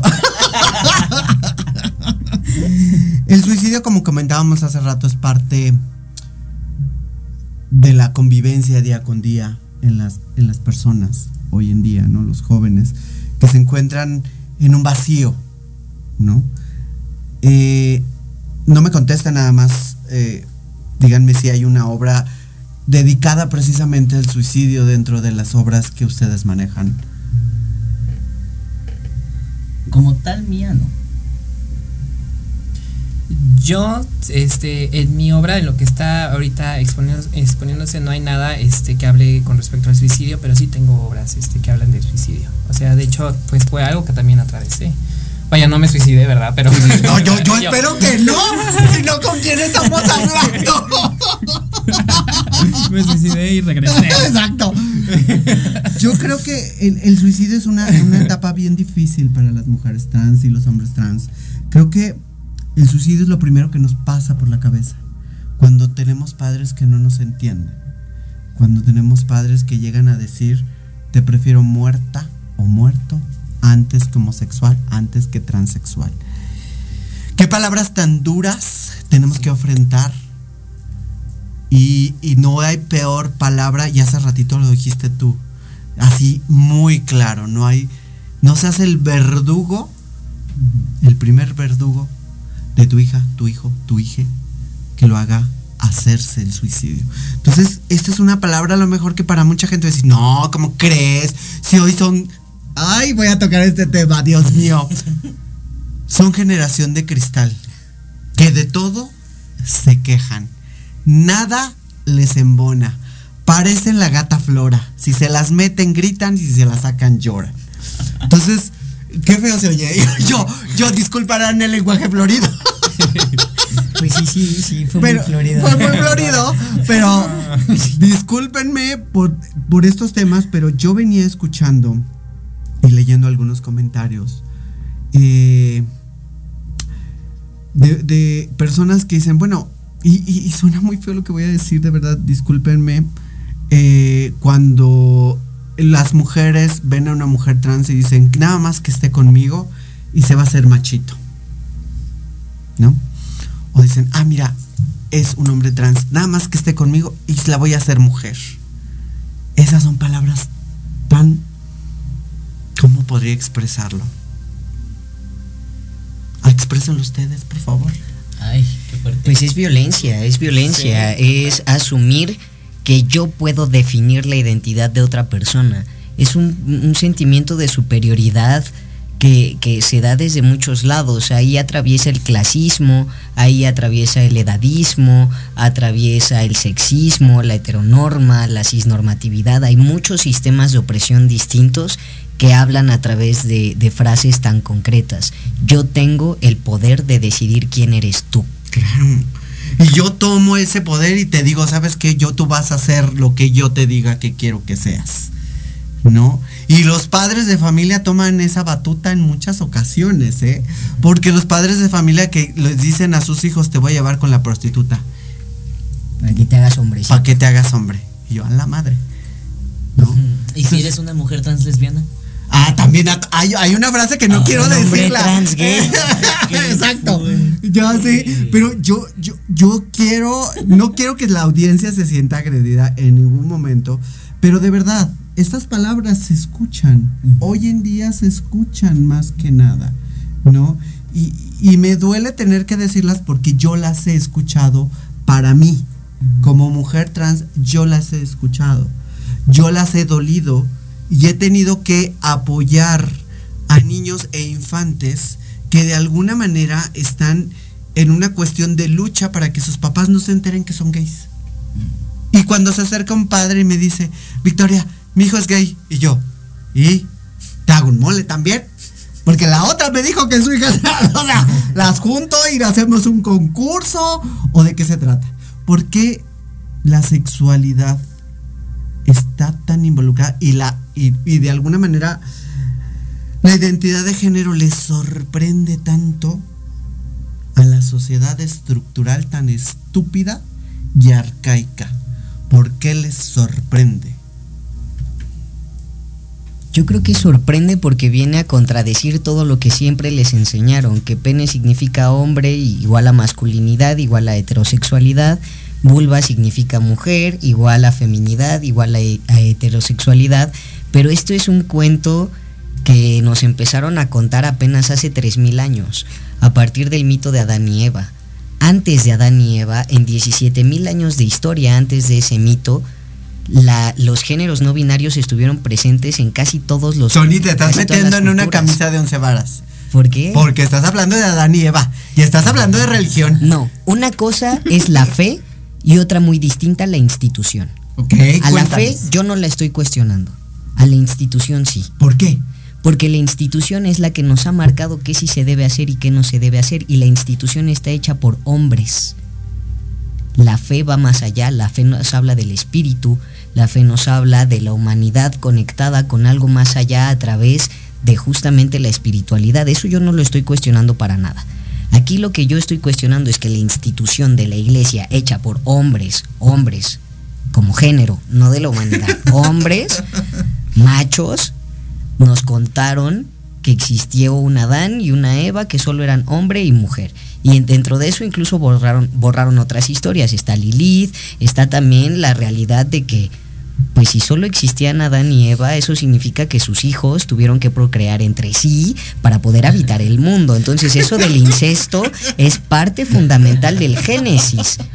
Y toda persona que haya leído la Biblia, me incluyo yo porque vengo de colegio católico y me leí el Génesis completo, habla de puro incesto. Entonces que no digan que el incesto va en contra de la religión, porque la Biblia lo dice así bien clarito. Bien clarito. Pero bueno, regresando a eso, en todas las demás culturas, que no todas tenían la base religiosa del catolicismo, el cristianismo y el judaísmo, los géneros no binarios siempre fueron parte de la normatividad, eran parte de la experiencia humana. A- actualmente, que ya tenemos este proceso de colonización, de globalización, etcétera, es que creemos que el mundo se divide entre hombres y mujeres, pero si lo vemos en una línea del tiempo de 20.000 años, que es más o menos lo que tenemos las personas organizándonos en sociedades y culturas, con una jerarquía y con un orden, de esos 20.000 años solo tiene 3.000 hombres y mujeres. La verdadera moda es hablar que solo existen hombres y mujeres.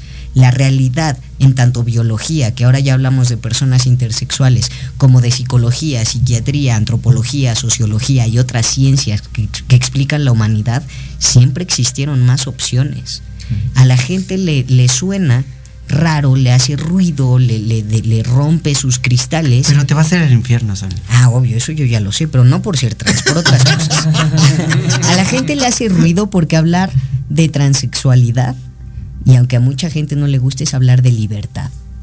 Y al sistema capitalista no le convienen personas libres. A los sistemas institucionalizados basados en religión, hablo de instituciones, otra vez, no de fe. A la fe no la, no la toco, esa la dejo intacta porque cada quien tiene derecho a tener fe. Y ese es otro derecho humano, por eso no me meto con eso. Pero hablando de la institución, la institución nos ha dicho que sí, que no, manoseando un libro de hace muchísimos años que fue escrito a través de teléfono descompuesto E interpretando. e interpretado y traducido a distintos idiomas, entonces pues se va perdiendo las cosas y son de libre interpretación. La Biblia habla tal cual de incesto, de genocidios, de esclavitud, de misoginia, pero también si nos basamos en las creencias y, y lo que nos dejó Jesucristo, lo primero que decía Jesucristo era ama al prójimo como a ti mismo. Y eso involucra a todas las personas. Jesucristo apoyaba a las personas enfermas, apoyaba a trabajadoras sexuales, apoyaba a los desaforados, a los marginados, a los de hasta abajo. Y quienes están ahorita hablando por él son quienes más discriminan y más segregan. Entonces también es regresar a las bases. La palabra radical significa regresar a las raíces. Radicalizar la religión sería regresar a las raíces donde se supone que se hablaba de valores que nos hicieran comulgar o convivir de manera más sana entre personas. Fíjate qué chistoso, de alguna manera. Ay, quiero. Estoy tratando de ligar todo al mismo tiempo, sé que es bien complicado. Y dos horas es muy poquito tiempo. Total, sí. ¿no? Y esto lo digo porque hay gente en TikTok y en algunos medios de comunicación que siguen interpretando a su bien haber versículos de la Biblia. Y vámonos a algo tan básico, ¿no? Y, y que les causa a muchos risa, ¿no? A los hombres fueron los que le dijeron que no desearías la mujer de, de otra, ¿no? A nosotras las mujeres nunca nos dijo nada. A nosotras las mujeres nunca nos dijo nada. ¿Cierto o me equivoco? A mí nunca me dijo, como mujer nunca me dijo que yo no podía. ¿No? A lo mejor suena muy tonto, pero esa es una de las realidades que dice ahí. Y mucha gente lo interpreta como ha interpretado nuestras vidas, como cree entender la vida de una mujer o de un hombre trans. Y cuando la esculpes o la dibujas y la quieres dar a entender como ustedes lo quieren hacer, la gente se escandaliza de ver una vulva. O le dice, tú no eres mujer porque no tienes vulva. O tú no eres hombre porque no tienes pene. O tú no eres esto porque...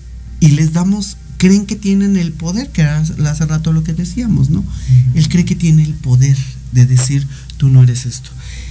Esto es, estas obras de, de- de arte están diciendo o gritando algún mensaje parecido o simplemente cuál es el mensaje. Ay, no, no se te, regreso la pregunta. ¿De manera individual o de manera colectiva? De manera individual y después colectiva. Mira, de, co- de colectiva nos puede ayudar Sony. No, Pero- colectiva Sony. Pero, pero ahorita, individual, individual. vamos. Yo así, espérenme. Déjenme, ahora sí, van. Échale. Bueno, si quieres yo empiezo. pues de, de parte mía, digamos que el, el grito importante, eh, como te lo decía eh, previamente, es justamente hablar de la visibilidad de las diferentes corporalidades trans. En, en- este, en mi caso, en específico hombres trans, ¿no? Eso grita. Entonces, tú, ajá, tú, sí, tú. claro. O sea, mi, mi obra principalmente es como de. Vas a ser válido. Tú, hombre trans, vas a ser válido sin importar si tienes las, las hormonas, si tienes la cirugía, si tienes o no tienes, si usas o no usas este, el packer o la prótesis esta para, para desarrollar tu, tu vida. Hay gente que no entiende qué es el packet, ¿eh? Te los digo por experiencia propia. El packer viene siendo un, pues un bulto, o sea, un pene. Puede ser de, de tela, puede ser de silicón, puede ser de lo que sea. Se ajusta en el pantalón y ya ahí tienes tu. Y lo puedes pedir por Amazon. Puede ser un calcetín. Puede ser un calcetín. No puede ser un calcetín. Le puedes poner ojos. También. ¿Qué es eso? Mucha gente no sabe qué es un packet y no sabe eso y dicen, y tú así te quedas viendo así de, eres tan inocente. O yo soy. Te- tan- ti- Tiene un uso más bien para sobrevivir. Así es. Si tú ves a un hombre en la calle sin bulto, puede ser peligroso para la misma persona. Entonces muchos de estos los conocemos como herramientas transicionales que tanto pueden servir para minorar la disforia de la persona, disforia quiere decir incomodidad, como eh, eh, un mecanismo de supervivencia allá afuera, para que no te agredan. Como O- ojo. conocemos, para pasar por... por. Pero acuérdense que la disforia no solamente la, viven las personas trans, no, no, no, no, no, porque ahí va, ese es otro, les digo que sacan muchos temas, los cuales no podemos hablar ahorita, porque mucha gente, ay, no, es que yo tengo disforia, espérate, no solamente las personas trans viven una disforia. ¿Ok? Y eso lo tenemos que entender. Pero sigamos con esto, por favor. Es que estábamos en este tema, pero bueno, sigamos. Sí, o sea, básicamente es, es ese, ¿no? O sea, ahorita lo que yo quiero, de lo que yo quiero hablar más o con más ahínco dentro de mi obra es justamente dar esa visibilidad, esa, ese como peso a esas diferentes maneras de vivirse dentro de las masculinidades trans, ¿no? Entonces, justamente el, el hecho de que, el de que un personaje tenga senos, pero tenga barba, pero tenga vulva, pero tenga cabello largo, pero quiero que se cuestionen. Para eso es esa pieza, para que el cerebro se haga como así. Porque eh, esa es la, la cuestión, ¿no? Ya ahorita no- Sony nos platicará un poco más a fondo de, en la cuestión de colectivo, pero justo el texto curatorial ayuda mucho a que esas piezas terminen de dar como el giro para que, aunque el cerebro se te derrita, termines entendiendo que hay ahí. Y que yo vi cómo las acomodó porque de hecho le pregunté. A ver cómo las acomodas. Pues totalmente igual, sí, es como para, para como, como menciona Enoch, para derretirles el cerebro, cuestionar el binario, este, y sobre todo, pues, gritar, pues, la libertad y la idea de, o sea, tu idea de libertad y del mundo a partir de tu propia vivencia y de tu individualidad como ser humano, ¿no? Y creo que es, es muy, muy difícil, ¿no? Poder entender, pues, esa frase, ¿no? Es como, ¿cuál es tu, o sea, cuál es tu idea del mundo? no sé, es, es que hay, hay tantas cosas, o sea, de pronto quiero hacer ese, ese paréntesis, como decir, es que hablar con personas trans neta es hablar de todo, ¿no? Es, hablas de política, espiritualidad, de comunicación, hermenéutica, filosofía, o sea... Fenomenología. Exacto. Total, o Todas sea- tantas, tantas cosas Un que por eso trato de enfocarme, porque si empiezo, divago y entonces empezamos con problemas. Ajá. Pues, pues más que nada eso, o sea, entender, pues sin escucharme acá tan... tan Tú escúchate. tan subjetiva, tan, tan hippie, es, sí es entender como el universo desde esa energía vital que, que habita tu cuerpo, independientemente del género que tengas. ¿No? También eh, parte de mi obra grita y, y va en contra de la hegemonía binaria, ¿no? Tengo como, o sea, no está ahí, pero por ejemplo hay como algunas piezas fotográficas donde hablando de, de, de supervivencia hacia, por ejemplo, hablando en mi vivencia como mujer trans, ah, cuando yo me, me ocultaba el bulto, eh, o, o sí, o sea, por montarme, este, me provoqué algunas infecciones. Entonces, pues también, o sea, salir como mujer trans, por ejemplo, con mayones y que se te vea un bulto, ya es ahí, o sea, totalmente te vuelves visible y la violencia aumenta como no tienes idea. Entonces, bueno.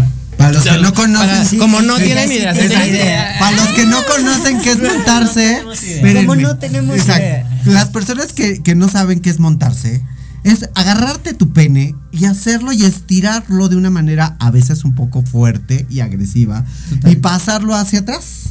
Y eso crea un daño muy fuerte a tu piel y puede crear infecciones. Para la gente que no sepa, eso no se debe de hacer. Totalmente. Sony, cuéntanos, ¿a dónde? Porque esta pregunta te la hice fuera. ¿A dónde se piensa llevar esta obra va a seguir manteniéndose a donde está hoy en día, ¿cuál es el objetivo a alcanzar? Ahí son varias preguntas. Ya sé, pero me gusta decir que es una para que no suene tan feo. Primero creo que el mensaje general ya de todas las piezas en conjunto es un mensaje de amor contrarresta los mensajes de odio que venimos escuchando desde hace décadas. Escuchamos desde la psiquiatría que somos personas trastornadas, enfermas, los medios de comunicación venden que somos personas peligrosas, que somos pervertidas, que somos tal, tal, tal, nos venden la idea de que estamos en un cuerpo equivocado, de que no nos amamos y por eso transitamos pero en realidad creo que, y, ustedes lo saben aquí con quienes estoy hablando, transitar es un acto de amor profundo, amor propio, es aventar las expectativas ajenas por la ventana y empezar a escuchar por primera vez las expectativas propias, escucharte a ti por primera vez para saber tú qué quieres y a dónde quieres ir. Entonces como mensaje general de esta exposición yo veo un mensaje profundo de amor, pero profundo de que viene desde adentro viene desde las personas que, experimentaron su transición, luego tomaron un lápiz, un pincel, un lienzo y proyectaron ese amor propio para que las demás personas que viéramos esas obras nos, nos empapemos un poquito. Ahora sí, ahí sí, que nos contagiemos un poquito de ese amor trans. ¿Qué vamos a hacer después? Vamos a estar este miércoles 25 de octubre en la noche de museos, como lo habíamos mencionado. El jueves 26 nos retiramos del Centro Cultural Javier Villorrutia, tienen hasta el 26 para visitarnos. El próximo paso que estamos ahí tratando de amarrar, ahorita justamente Karim se encuentra eh, amarrando ese espacio, es en la Cámara de Diputados. Todavía no tenemos fecha, estamos tratando de amarrar antes del 16 de diciembre, no, antes de diciembre, que sean los 16 días de activismo que se hacen comúnmente, antes de esa fecha vamos a estar en el metro. Espero, eh, espero que, que podamos ahí también apartar fecha y eh, pues ahorita me toca a mí llevar la gestión para apartar otros lugares. Lo que sí es seguro es que la vamos a seguir moviendo. Más bien es una invitación a que nos sigan en redes sociales a todos los artistas de manera individual porque cada quien tiene distintos proyectos. Enoch tiene obra en otra, en otra exposición en este momento. Coletti tiene mucho movimiento también. Azul Picone va a estar presentando una, una sorpresa en el Villa Urrutia también próximamente. Eh, Karim también ha expuesto en otros lugares. Entonces tanto de manera individual van a estar moviendo sus piezas, como esta exposición colectiva, también nos gustaría integrar otros, otras, otros artistas trans para irle enriqueciendo. Entonces, este honrando memorias y vivencias fue un primer paso que abrió una puerta a la que esperamos que entren más personas, que podamos seguir nutriendo y que vamos a mover a más espacios próximamente. Todavía no tenemos las fechas bien amarradas, estamos en eso, pero que se mantengan en comunicación y en contacto porque seguramente la vamos a llevar a muchos otros espacios. Y llevarlas a muchos espacios de una forma gratuita a veces es un costo que se tiene que mm, absorber uno mismo. Y mucha gente dice, ay no, pues es una pinturita si es algo fácil, mi sobrino lo hace, ¿no? Y, o sea, perdón, o sea, tengan en cuenta que yo tengo que ser la mala, alguien tiene que ser la mala, y yo me toca hacerlo. Em, creo que se nos ha olvidado la parte más fundamental de, este tema, ¿no? Eh, nosotros las personas trans, a pesar de los apesares, a pesar del odio que nos han manifestado las sociedades y la misma familia, a pesar de los mismos amigos que nos rechazan en ciertas ocasiones, a pesar de los apesares estamos vivos, vivas, y estamos aquí, tratando de dar el mejor mensaje, ¿no? Y decir que odio con odio no funciona, ¿no? Odio con amor es el mejor mensaje. Y el mejor mensaje dar las vivencias que ustedes tienen propias, que hoy traté de sacar lo más que se puede, pero les juro que en dos horas no lo hago. Dos horas no hago romper un maldito esquema de estupideces y de una sociedad corrupta en cuestiones de estructuras sociales, porque es una sociedad corrupta, porque decimos eh, que esto queremos que sea tal cual. Tú eres un hombre y tienes que ser tal cual. Tienes, eres una mujer, tienes que ser tal cual. Tienes, eres trans, tienes que ser tal cual. No te permiten los sueños de tu vida hacerlo. Si tú lo decías hace rato, no te lo permite la misma sociedad. ¿No? Pero ustedes salen y salimos de ese capullo. ¿No? Tan estúpido que creen que nos arropan cuando nos asfixian. Y eso lo digo para todas las personas. Ojo, no porque tu hijo, tu hija, tu hija sea una persona trans, gay, es que sea diferente. Ojo, no es un monstruo, no es un extraterrestre. Bueno, a veces yo dudo de mí, pero creo que, que quiero que se entienda el mensaje que acaban de dar estas tres personas y lo que quieren dar a entender las demás personas que están ahí. Que amor es una obra de arte que se lleva a cabo con dolor, pinceladas de sangre y con inteligencia, para que tenga toda una convergencia y lleve un buen mensaje. Por eso me atreví a desnudarlos un poquito y que la gente entendiera, no, tampoco. Pase a la cabina. pase a la cabina, por favor. Pase a la cabina. Una vez. Este, es eso, desnudar. El arte es desnudar el alma con el corazón. Ahora sí, redes sociales, bebé. Pues ahorita pueden este, buscarnos de manera individual, como lo dijo Sony. Eh, yo estoy en, en, Instagram como Enoch Palacios, así tal cual, Enoch Palacios. Eh, Locoletista tal cual como Locoletti. Sony Rangel. Creo que todos estamos como con los, nuestros nombres. Ok. Sony Rangel. Facebook, Instagram. Sí, Twitter. Así. Tal cual. Sí, Azul, Azul Picone, Picone, Karim Salinas. Ok, tú vas a dar cursos. Estás en, en, en, algunos eventos en particular. ¿Cuáles son tus eventos que vas a tener ahorita, bebé? Y pues más bien yo soy servidor público. Los cursos que doy son a, a instituciones y son calendarizados. ¿Cuándo? ¿Cuándo? ¿Cuándo? pero si quieren recibir algún curso, sensibilización, plática a sus escuelas, a sus empresas, a, sus instituciones, desde la Dirección General de Diversidad Sexual y Derechos Humanos podemos intervenir. Me pueden encontrar igual en todas mis redes sociales como Sony Rangel. Sony Rangel. Ahí pueden pedir información. También pueden acercarse a cualquiera de, de ellos. Pueden acercarse conmigo. Yo a veces tardo. Este, eh, eh, acérquense. De verdad la información no mata. La ignorancia hace que acabes con tus seres queridos. Y contigo mismo también, ¿no? Y misma. Tenemos muchos temas y de verdad se quedó sí. pendiente la infancia trans, se quedó cuáles son las ayudas que se tienen con las infancias trans, dónde pueden asistir los papás que tienen dudas sobre sus hijos. Ahí tenemos tres muy rápidas, tres muy rápidas. Contamos con la red de familias trans a nivel nacional, así les pueden encontrar en redes sociales. También está la asociación para infancias trans, también es a nivel nacional, y aquí en la Ciudad de México está la unidad de salud integral para personas trans, donde se pueden acercar a los grupos de pares que son completamente gratuitos y abiertos. Hay grupos de pares para mujeres trans, para hombres trans, para personas no binarias, para adolescencias y para padres de familia. Se atiende realmente a todas las poblaciones trans y a sus familias en esos grupos de pares, uh -huh. completamente gratuitos y pueden encontrar en las redes sociales los horarios, se hacen una vez al mes. La red de familias trans se reúne una vez al mes también y, y la Asociación por Infancias Trans constantemente hace eventos.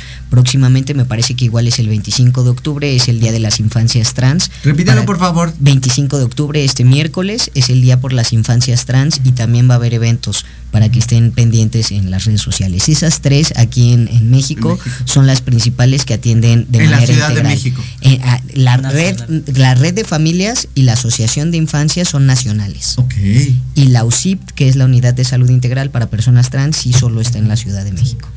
Síganos de verdad, es una maravilla escucharlos. Y como por último, porque están, estamos a dos minutos ya antes de que me hable cabina, así de. Y no me quieres decir amor y paz, te quedan dos minutos. Último mensaje, Enoch, muy importante. Pues que estos espacios de arte y cultura también nos pertenecen a nosotras las personas trans, ¿no?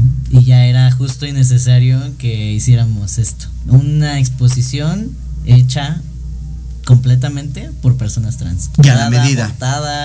Creada, todo por personas trans. Entonces, eso, eso es lo importante también que quería puntualizar. Pues pues justamente me quedo igual con, con, con, esa sensación de que faltaron tantos temas, sí. hablar de represent representación política del género en artes escénicas, que es sobre todo a lo que yo me dedico.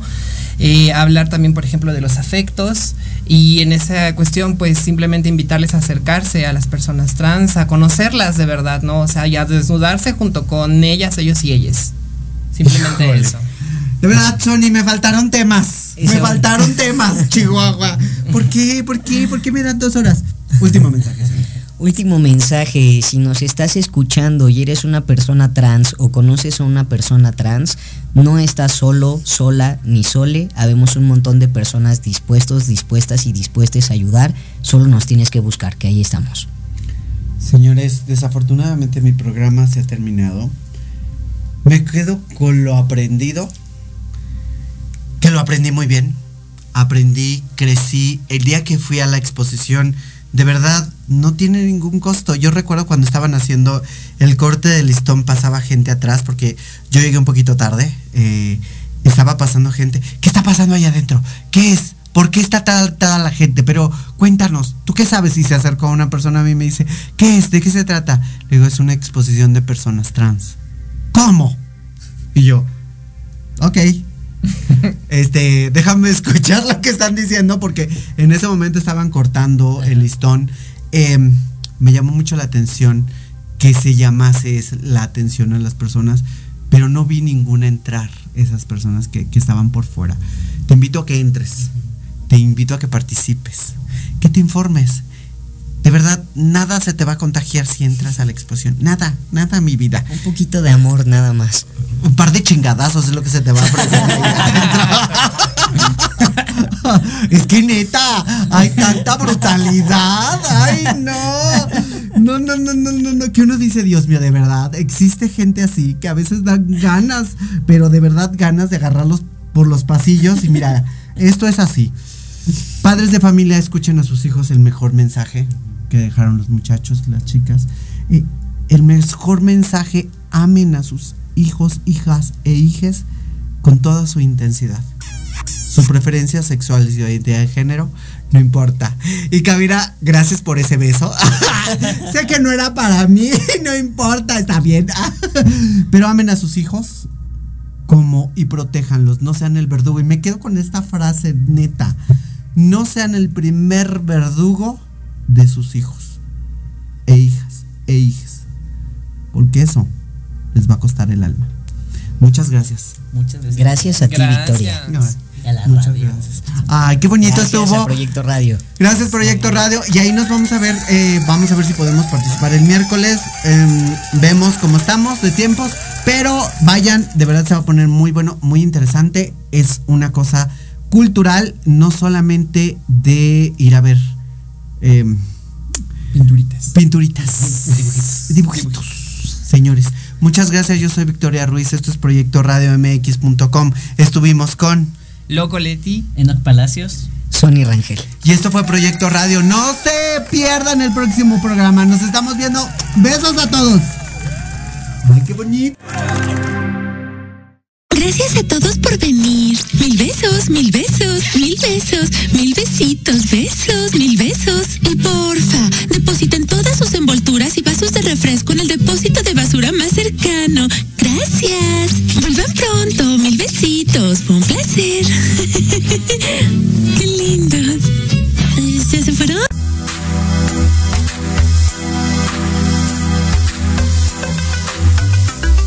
Gracias por habernos escuchado. Los esperamos el próximo lunes a partir de las 7 pm por Proyecto Radio mx.com.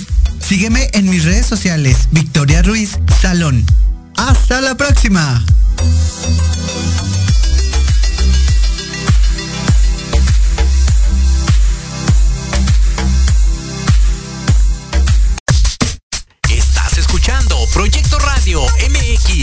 Sentido social.